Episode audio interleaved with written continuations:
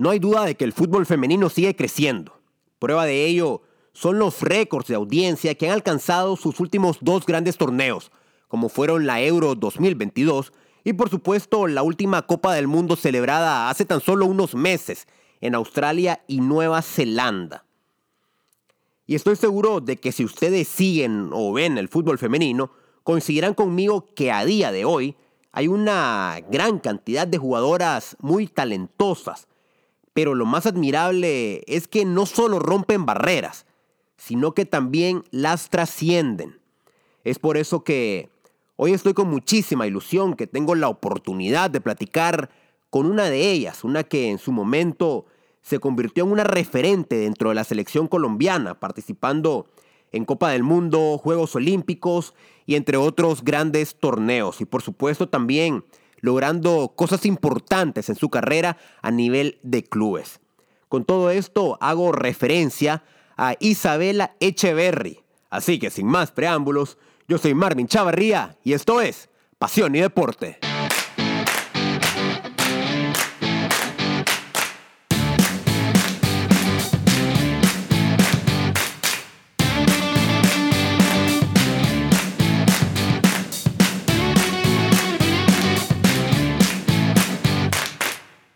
Arrancamos las emociones, amigos, porque estamos de vuelta y no podía ser de otra manera que con un grandísimo episodio que de verdad espero que les guste tanto, tanto como a mí me está haciendo ilusión el hacerlo. Y es que hoy me acompaña una grandísima invitada, que si bien es una exfutbolista, que sé que eso le va a gustar a muchos de ustedes, pero luego de compartir, colaborar, platicar, trabajar, algunas risas con ella en el Mundial Femenino de Australia y Nueva Zelanda, me di cuenta que sobre todo es una mujer muy ejemplar. Así que sin más preámbulos, quiero presentarles a Isabela Echever. Y antes de que vayan a preguntar, porque los conozco, aunque es colombiana de apellido Echeverry, no es nada de Camilo el cantante. ¿O sí? ¿Verdad Isabela? Bienvenida, ¿cómo estás? Hola Marvin, qué gusto estar aquí, qué gusto acompañarte en este espacio y no, nada que tenga que ver con Camilo Echeverry, somos los dos de Medellín, los dos con el mismo apellido, eh, aunque lo admiro mucho, lastimosamente no es familiar mío. Pero a ver, como buena colombiana, yo me imagino, estoy seguro porque ya alguna vez me platicaste que te gusta la música, ¿verdad? Porque ustedes son como que muy que bailarines y la verdad que hablando no solamente de Camilo, pues de tu país han salido grandísimos artistas. Sí, la música es clave para nosotros desde que estamos muy pequeñitos y más en el fútbol. O sea, yo te digo que antes de un partido, siempre, siempre, siempre hay música, siempre hay baile, siempre hay salsa, siempre hay reggaetón, siempre hay merengue y es una parte fundamental para, para el colombiano, siempre. ¿Escuchabas alguna música, alguna canción específica antes de salir a la cancha? Para mí el merengue es, es, todo, incluso hoy. O sea, hoy yo salgo a correr y, yo me pongo un merengue y voy ahí dando pasos mientras corro y antes de, antes de salir a, a jugar siempre me bailaba un merengue con Lacey, que es una gran amiga mía con la que compartí muchos partidos, sobre todo en la selección. Sí. Y sí, pues Elvis Crespo o alguno de estos famosos de toda la vida, nos bailábamos todas las canciones ya tenías una playlist para ir un, dos, un, dos, un, dos antes de cada partido, ¿verdad? Y sobre todo, y sobre todo ya que corro, pues así distancias largas, voy uno, dos, uno, dos, todo el, ritmo de la música va llevando el ritmo del que corro.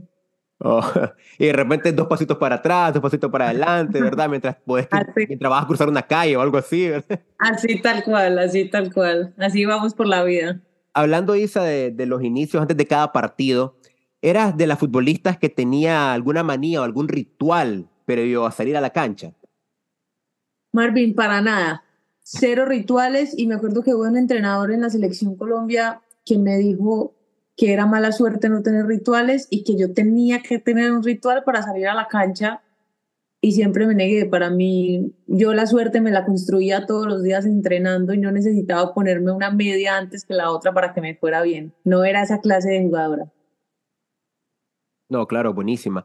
Y hablando de tus inicios, ¿verdad? Quería preguntarte, eh, de pequeña, ¿quién te transmite esa pasión por el fútbol? La verdad es que no tengo ni idea quién me transmite la emoción por el fútbol porque mi familia es cero futbolera. Mi papá nunca jugó fútbol en su vida eh, y mi hermano sí jugaba, pero eh, que me perdone, pero no era muy bueno. mi hermano me enseñó las mañas del fútbol, a pegar, a agarrar la camiseta, a sacar al rival hablando, pero, pero el fútbol yo creo que yo nací con eso, desde que estaba muy, muy, muy pequeñita yo quería tener un balón en los pies y si no era un balón era una piedra y si no era una piedra era una, una media doblada así, lo que fuera. Em, entonces sí, yo creo que fue algo muy nato, que siempre me gustó, que siempre amé y que desde el primer momento en mi vida yo estuve ligada a los deportes, no solamente al fútbol. ¿Qué otro deporte jugabas, Isa? Yo jugaba basquetbol, yo jugaba voleibol, yo hacía atletismo en el colegio, eh, me gusta mucho el ping pong, pero, pero sobre todo, si te tengo que decir dos, básquet y voleibol, y creo que era mejor jugadora de básquet que jugadora de fútbol cuando era pequeña, pero, pero eh, siempre me gustó más ver fútbol, siempre tuve referentes en futbolistas, hombres, lastimosamente, porque en ese momento pues no podía ver a ninguna por televisión y, y para mí siempre estuvo claro que era lo que más me gustaba y lo que más me apasionaba. ¿Quién era, hablando de referentes, quién era tu ídolo en aquel momento? Mi ídolo pequeña fue Zlatan Ibrahimovic. me encantaba su actitud prepotente y aunque muchos lo odian por eso, para mí era como sinónimo de confianza y me gustaba todos los tacos que hacían y su técnica con el balón. Eh, siempre intentaba copiarlo muchísimo. Además, yo en mis inicios fui delantera, entonces él era como ese, ese personaje a quien admiraba cuando estaba pequeño. Eh, dos cositas que ahorita que lo mencionaste se me, me iban ocurriendo. Primero, me platicabas que de pequeña ya te gustaba tener una pelota, ¿verdad? Fuera una, algún calcetín, una piedra, decías vos, pero ¿de pequeña también soñabas ya con llegar a ser profesional o es algo que con el tiempo y tu talento nato, ¿verdad? Como me comentabas, llega a darse. Marvin, lastimosamente yo nunca tuve la oportunidad de soñar con ser profesional, porque cuando yo, yo empecé a crecer, pues yo jugué con hombres hasta que tuve 13 años. Mi primer equipo con mujeres fue cuando yo tuve 14. Y cuando yo tenía 14, pues todavía las redes sociales no estaban como en tanto auge y no era que tú pudieras manejar tu marca personal, entonces dependías todavía muchísimo de la televisión y la televisión no mostraba fútbol femenino, yo no sabía que existía, o sea, yo no, yo no tenía ni idea que existía el fútbol femenino y que yo era parte de algo más grande. Yo pensé que yo estaba sola en el mundo y que me gustaba el fútbol sola, que era la única mujer en el mundo que le gustaba el fútbol. Em, entonces como que no, no lo soñé, pero ya cuando llegué más arriba, empecé a jugar con mujeres, empecé a llegar a la selección departamental de mi, de mi, pues de mi país, empecé a llegar a la selección Colombia sub-20 ahí dije como, bueno, sí está esta posibilidad, pero era una posibilidad muy remota porque era muy difícil, habían muy poquitas ligas en el mundo y ahí es donde yo decido irme a Estados Unidos a estudiar una carrera porque irse a Estados Unidos a estudiar una carrera becada en la NCAA era como irse hoy al Barcelona. Correcto. y, y, después de ahí, pues ya, ya sí pude pensar en ser profesional y pues fui profesional varios años. Correcto. Y me hablabas de, que al inicio te gustaba Zlatan y que eras delantera, por lo que entiendo entonces nunca, no jugabas a la misma posición, ¿verdad? Te fuiste acomodando a nuevas mientras ibas avanzando en tu carrera. Sí, yo empecé siendo delantera eh, en mis selecciones departamentales, eh, llegué a la selección Colombia sub-20, mi primera selección Colombia sub-20, el entrenador me baja y me pone más como de 8, de 10, como de media punta medio centro, pero era un 4-4-2 y jugaba en ese 2 del medio donde pues tienes que defender y tienes que atacar. Después llego a la selección Colombia Mayores y en, dentro de ese 2 ya soy yo más la defensiva y me quedo ahí muchos años, de 6, de medio centro defensivo, me quedo mucho tiempo hasta que ya después en el 2016 para los Olímpicos si no me volvía central no iba a ir a los Olímpicos y me volví central y dije no pasa nada, tengo que ir como sea. Y después del 2016 sí que alterné posiciones, pero pues eso también te lo da la competencia. Cuando estás subiendo y cuando ya llegas a mundiales, olímpicos, tienes que pensar muchísimo más rápido y pues de pronto por eso fue que me fui yendo para atrás, porque me faltaba más rapidez mental para poder jugar todavía de medio, de medio centro atacante o de, o de delantero. Correcto. Ahora, tocabas el punto de cuando te vas a Estados Unidos, ¿verdad? Comenzás a jugar, llamémosle, no sé si me equivoco, ya me vas a corregir, comenzás a jugar hasta ese momento un fútbol más organizado, podríamos decir, ¿verdad? En Estados Unidos, vas a la universidad y tú unís al equipo ahí de la U, pero antes de preguntarte del fútbol, te quería consultar, ¿qué estudiabas en ese momento? ¿O, qué estudiaste? Sí, yo, más que fútbol organizado, un, fútbol mucho más físico, porque el fútbol en Colombia, pues éramos todas muy buenas técnicamente, pero esa parte física, esa parte de ser atleta, yo la aprendí fue en Estados Unidos. En Estados Unidos yo me fui becada 100% pues por fútbol estudié estudié dos, dos carreras, marketing y negocios internacionales, y hice un MBA y un máster en marketing. Muy preparada. Sí, eso ahí. Después en España hice más cosas, pero eso fue lo que hice en Estados Unidos. Para mí el fútbol ha sido un vehículo para educarme y pues todos sabemos que el, el fútbol femenino no gana lo mismo que el masculino.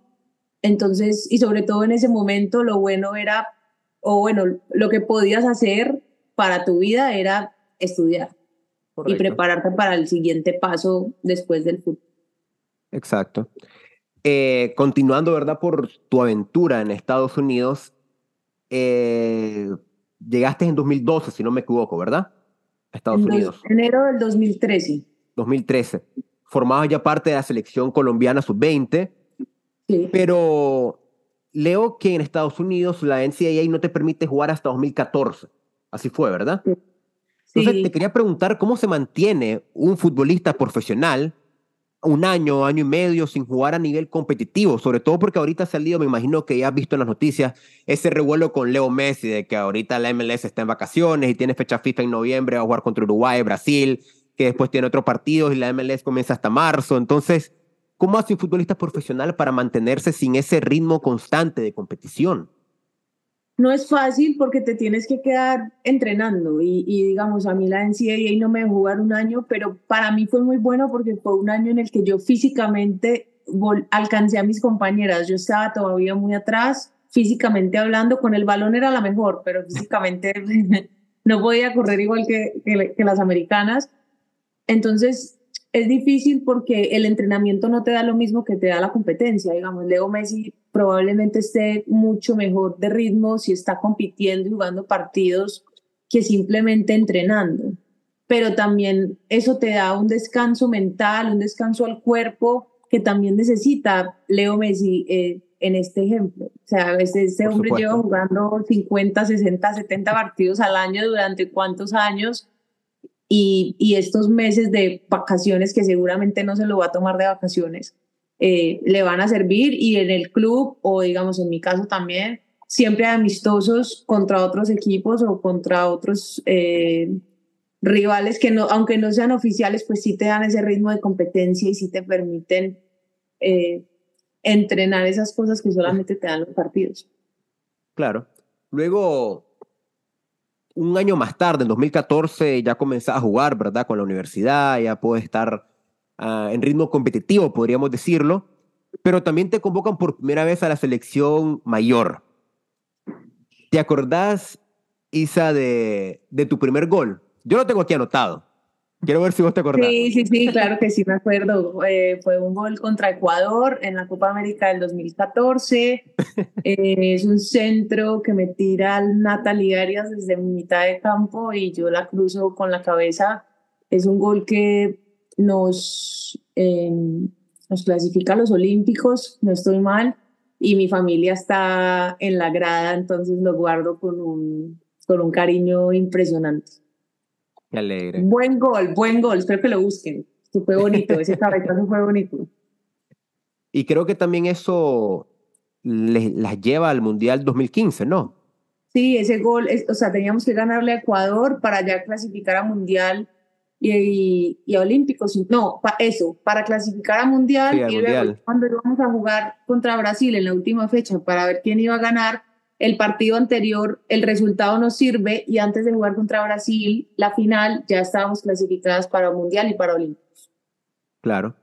Bueno, hablando de, eso, un año después de tu primera convocatoria con la selección mayor, llega la Copa Mundial de la FIFA Canadá 2015. Eh, segunda fecha de fase de grupos, Colombia contra Francia. ¿Qué pasa por la cabeza de una futbolista al momento de entrar al terreno de juego sabiendo que, que vas a disputar una Copa del Mundo? ¿Qué pensabas en ese momento? ¿Algo específico? Marvin, yo estaba temblando, te lo juro. Estaba temblando. Yo soy, pues, era una jugadora que no sentía muchos nervios para entrar a una cancha de fútbol nunca, pero ese día literalmente las manos me temblaban Em, entré para, para marcar especialmente a Wendy Renard, que pues tiene una cabeza más, más que yo en altura, y el entrenador me dijo, usted va a entrar a que esta mujer no meta gol y a marcarla, o sea, esa es su responsabilidad en esto. Faltaban 10 o 15 minutos. Y todo el contexto de uno, debutar en un mundial, dos, contra el tercer mejor equipo del mundo, tres, marcando a la mejor central del mundo, íbamos ganando. Eh, y ya, pero ya entras a la cancha y se te olvida todo. O sea, es, es, para mí estar en una cancha de fútbol es como un estado meditativo. Te entras en una zona donde ya no, ya no escuchas a nadie, ya no entiendes nada y ya haces a lo que tenés que hacer.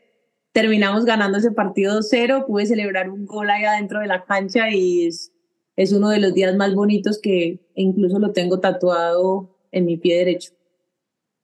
Aquella Isabela de pequeña, que vos me decías que ni siquiera sabía que a otras mujeres les gustaba el fútbol, pensó o soñó en algún momento con jugar una Copa del Mundo?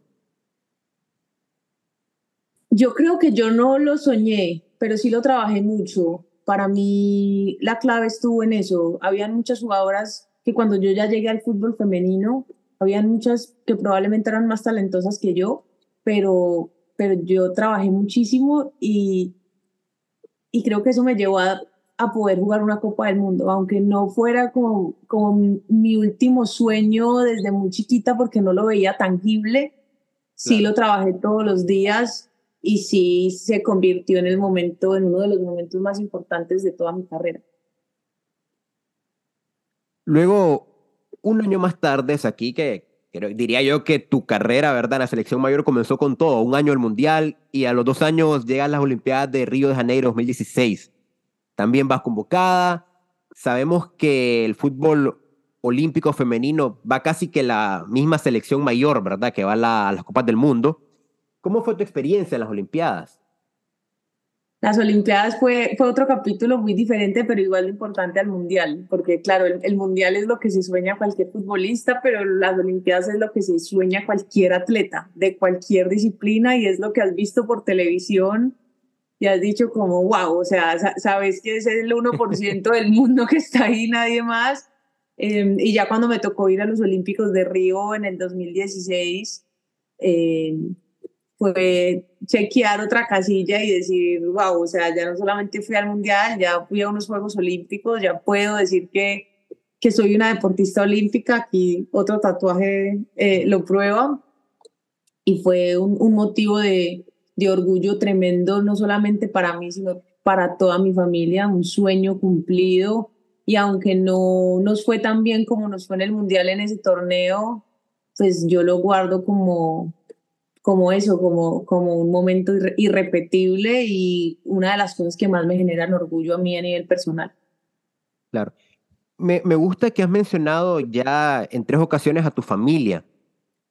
Cuando vos vas creciendo ya dentro de la carrera eh, de, como futbolista, contaste siempre con apoyo. Te pregunto porque imagino que más de alguna persona que nos está escuchando en este momento tal vez se va a poder sentir identificada, que quiera alcanzar algún sueño, alguna meta, sea futbolista o llámese cualquier otra profesión, y a veces no cuenta con ese apoyo, incluso muchas veces de sus más cercanos. Sí, es, es, es difícil. Además que el tema del, del, fútbol femenino, pues en, en, muchas partes del mundo y sobre todo de Latinoamérica sigue siendo un tabú y sigue siendo mal visto dentro de, dentro de, dentro de lo malo. Pero para mí, yo siempre tuve el apoyo de mi familia desde el día uno, desde que jugaba con los niños en el colegio, con la piedrita que te dije.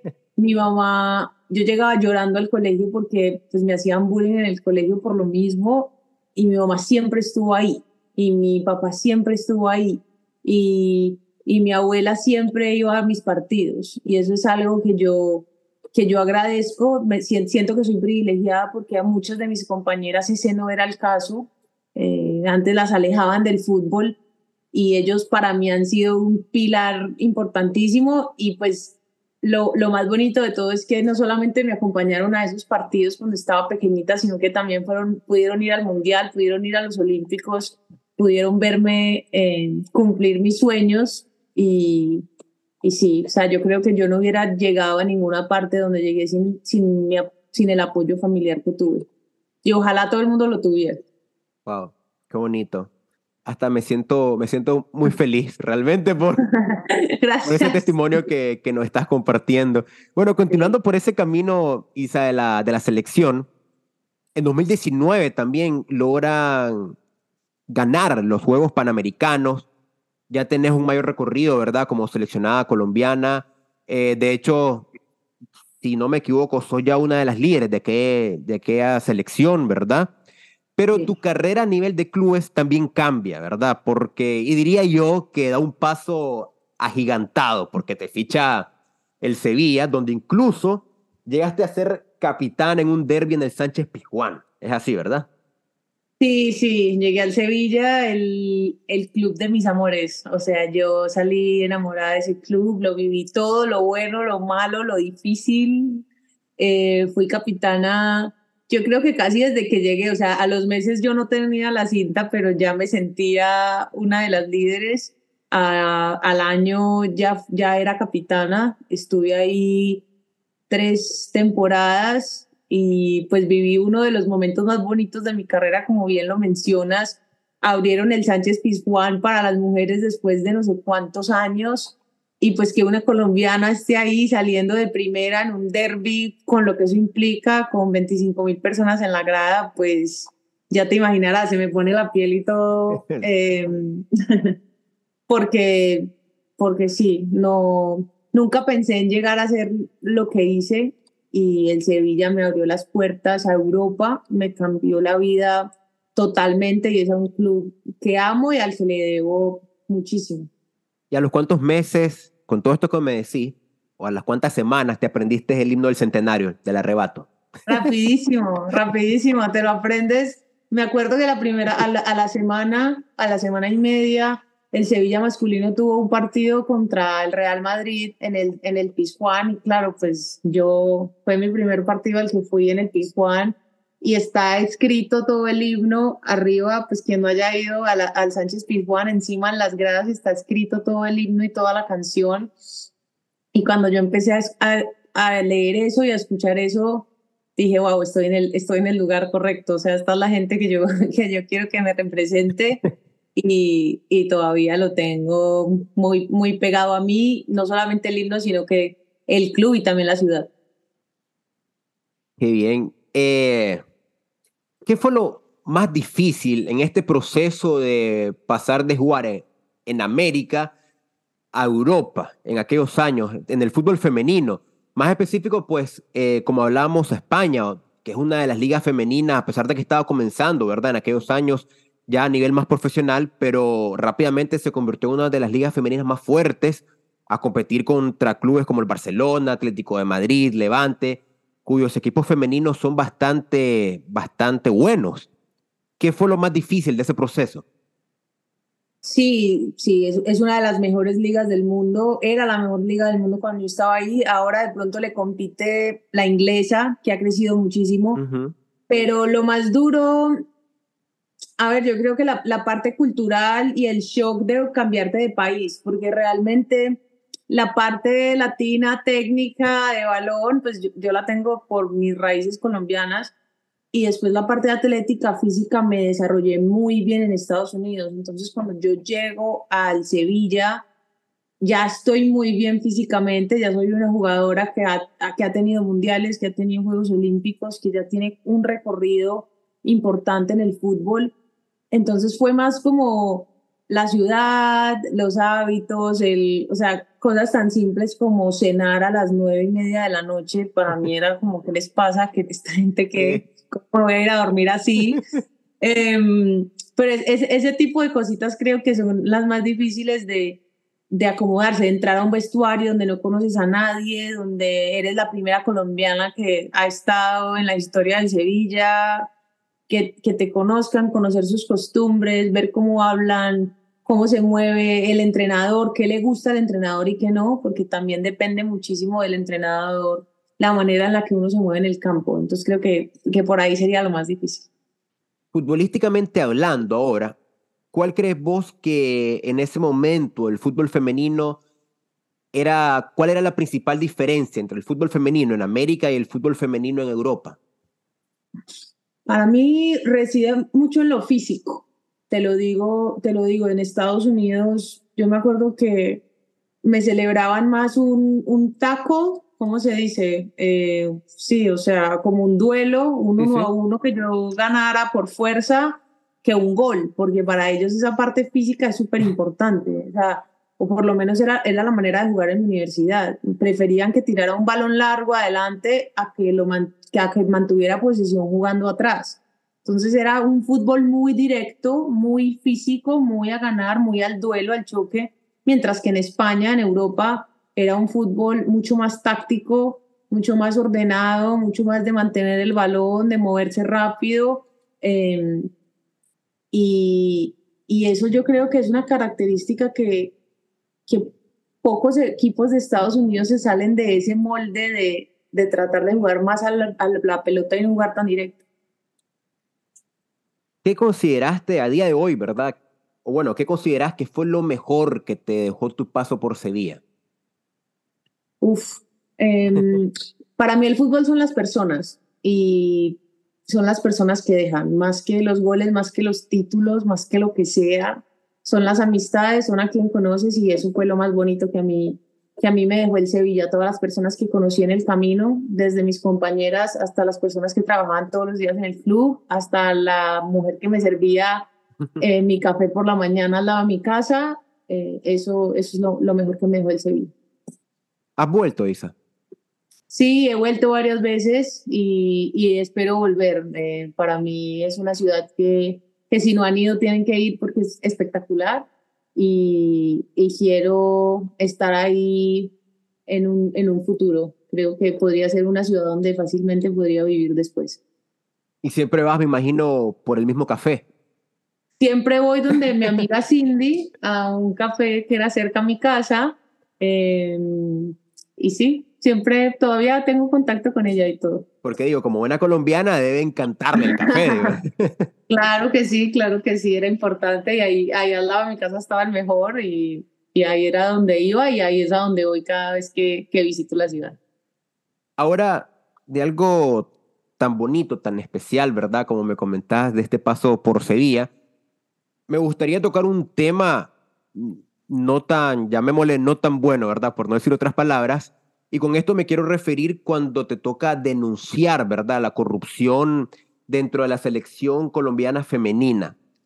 Y quería preguntarte cómo nace tu idea o tu iniciativa de grabar ese video junto a tu compañera y hacer una denuncia que yo me imagino que en ese momento ya sabías que podía llegar a costarte tu carrera dentro de la selección. La verdad fue un momento bastante genuino y bastante ingenuo eh, porque nosotras nos reunimos en, una vez, Meli, vivía, yo vivía en ese momento en Houston, Meli vivía entre Miami y Nueva York y nos reunimos en su casa un día y dijimos, o sea, ya, estamos cansadas, ya hicimos todo lo que podemos hacer con la selección, vamos a decir la verdad. Y en ese momento, pues ya las redes sociales tenían mucha fuerza vamos a hacer un video y vamos a, a, decir toda la verdad sobre lo que pasó. Creo que ingenuamente nunca pensamos que fuera a llegar a convertirse en, en lo que se convirtió, pero, pero no, para mí fue un momento de, de quiebre en mi carrera, pero hacía bien. Yo no, no me arrepiento nunca, nunca de lo que hice porque realmente no se estaban respetando los derechos de la mujer adentro de la selección colombiana de fútbol y pues alguien tenía que alzar la voz. Yo ya había hecho todo lo que quería hacer, o sea, no todo lo que quería, pero ya había logrado hacer todo lo que un futbolista puede hacer y siempre he tenido como este fuego interno de querer ayudar a los demás. Siempre he querido defender eh, la profesión de la futbolista y fue un momento donde simplemente fui genuina y dije la verdad y fui honesta y me fui de frente con la verdad y, y pues resultó siendo un antes y un después para mi vida. Totalmente. Y en algún momento te comunicaron que por esa acción fue que te vetaron de volver a una convocatoria a la selección. Nunca se comunicaron conmigo, nunca me dieron la cara. Em, yo intenté buscar al, entrenador varias veces y aunque la, primera vez que lo busqué me respondió, ya después cuando seguían saliendo la las convocatorias yo era capitana del Sevilla y yo tenía todos los minutos en Europa y no veía mi nombre, ya dije, bueno, eh, ya sabemos por qué es, ¿no? Ya, ya entendí que, que no me habían llamado por mis declaraciones, pero nunca me dieron ni un sí, ni un no, ni un por qué. Eh, hasta el día de hoy, hasta el sol de hoy, como dice la canción, eh, no, no he recibido nada.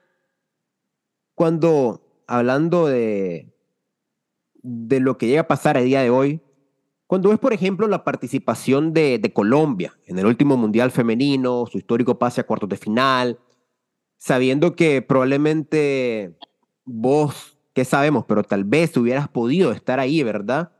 Si pudieras regresar al día del video, ¿lo volverías a hacer? 100%, 100 veces lo, lo volvería a hacer. Lo volvería a hacer.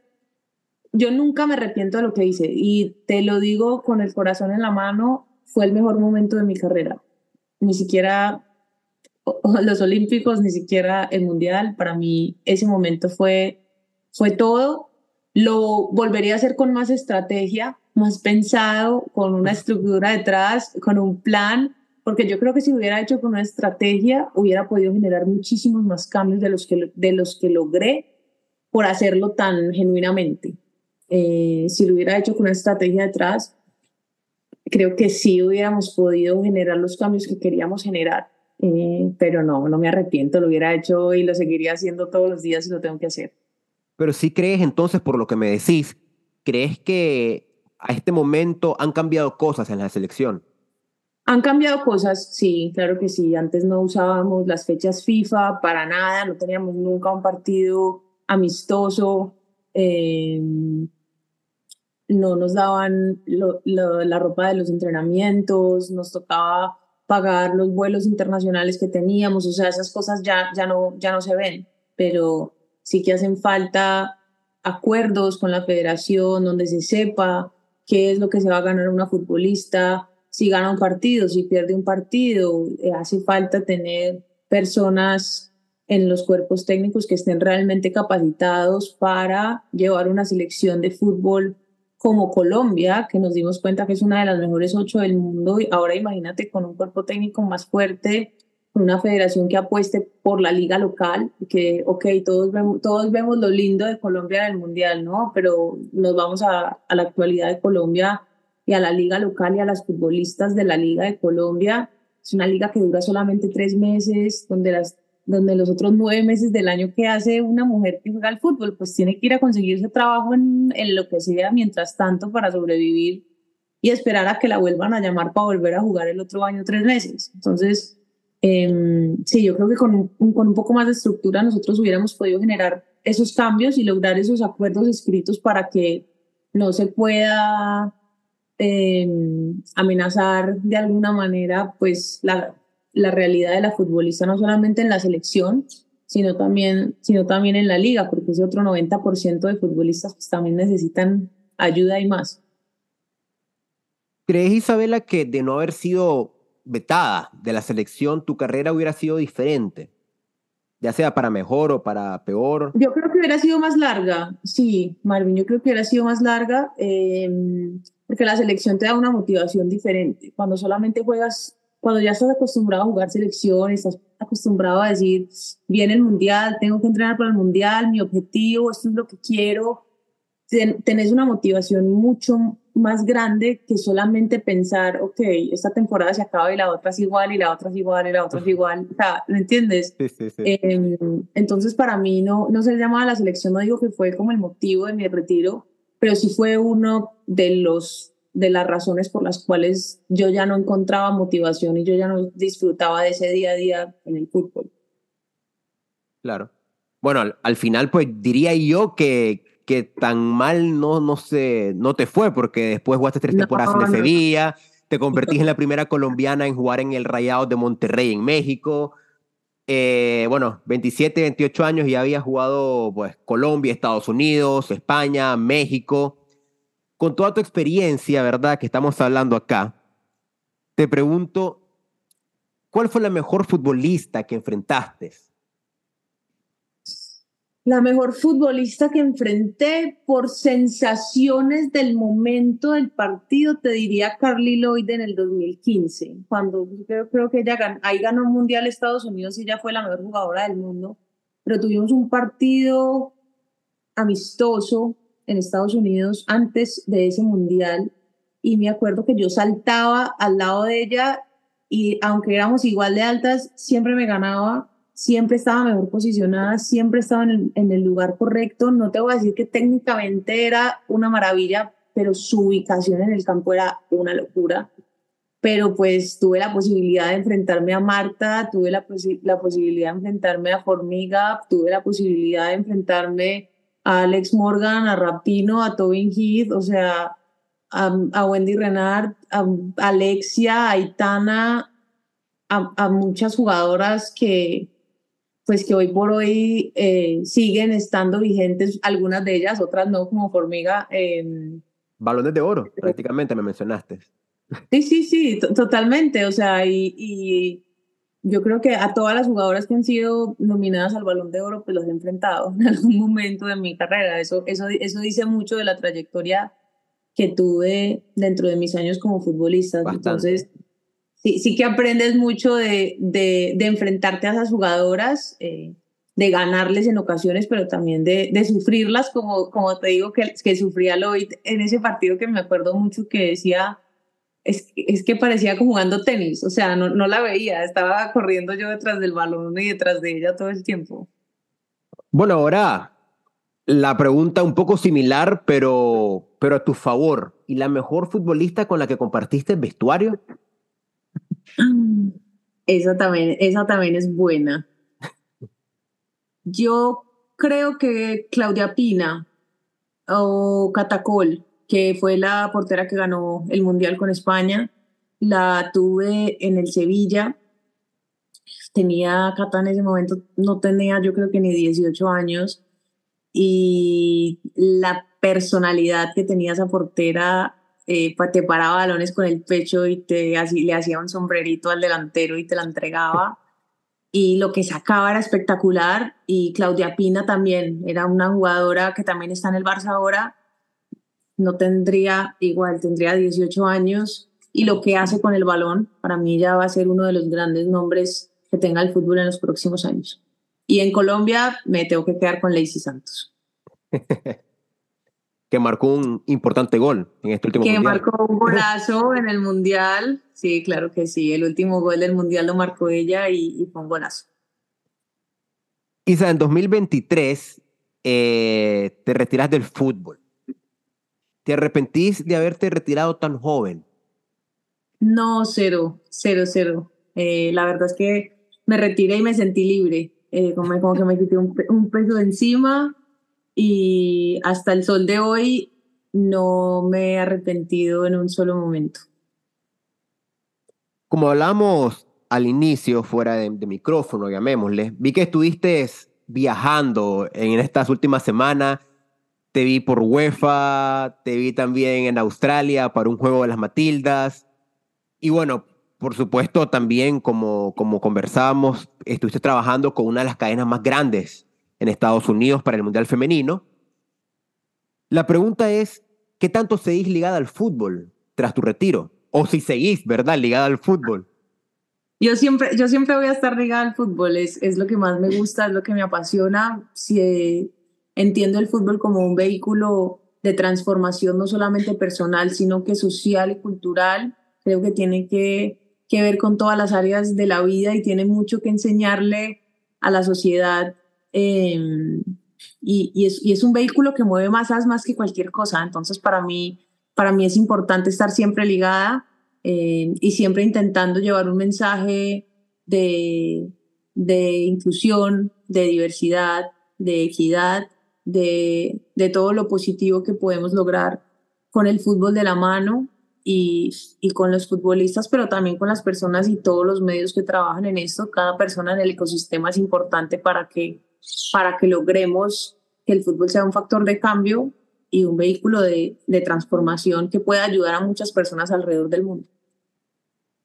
Ya para ir llegando al final, que aunque yo no quisiera, pero no quiero quitarte más tiempo, hace pocos meses, hablando de tu retiro, dijiste lo siguiente una mujer que desde pequeña sabe que su gran propósito de vida es liderar con ejemplo y mostrarle a millones que las mujeres podemos liderar el mundo y el fútbol con valentía. Imagino que así todavía te describís, ¿verdad? O te gusta describir cómo fue tu carrera con esas palabras. ¿Qué le dirías a, a esa niña o a esa joven cuyo sueño es llegar a ser una futbolista profesional y que obviamente cuenta con muchas adversidades en el presente. Qué bonito, qué bonito que traigas ese, esa quote aquí. Eh, lo, escribí cuando me retiré y, y, me demoré mucho escribiendo lo que escribí porque era como un cierre eh, a, una, a una identidad o a un pedazo de mi vida muy importante. Y a una niña le diría que uno, que sueñe muy en grande eh, y dos, que trabaje muchísimo. Lo que te decía en un momento de esta entrevista, para mí el, el, el, el éxito se basa en el trabajo y en intentarlo siempre, todos los días, sin importar qué pase, porque ya tienes muy claro qué es lo que quieres. Eh, entonces, que trabaje mucho, que no tenga miedo de ser diferente, que no tenga miedo de salirse de la caja y que quiera ser futbolista o astronauta o química o que maneje un camión, pero que no deje que nadie por su género le determine qué es lo que quiere hacer o en su entorno le determine qué es lo que quiere hacer y que ya cuando lo sepa, pues, pues que trabaje, que disfrute y, y que viva la vida de la manera más feliz y más auténtica que pueda. Bueno, Isabel Echeverry, ha sido realmente, créeme, todo un placer. Realmente agradezco tu tiempo una vez más. Espero poder contar con vos más pronto que tarde para, para otro episodio. Y siempre deseándote lo mejor en esta nueva etapa, siempre ligado al fútbol, como decías. Así que muchísimas gracias, Isa, una vez más. No, gracias a ti por el espacio. Seguro que vamos a volver por aquí y espero que, que a todos tus oyentes les guste, que con ganas de más y nos dejen preguntas para una próxima oportunidad. Claro que sí, ojalá que así sea, Isa. Muchas gracias y hasta Ámsterdam, donde estás ahorita. Un fuerte abrazo. Ojalá nos veamos otra vez en Miami. Ojalá así sea. Por acá te esperamos siempre. Vale, bye bye.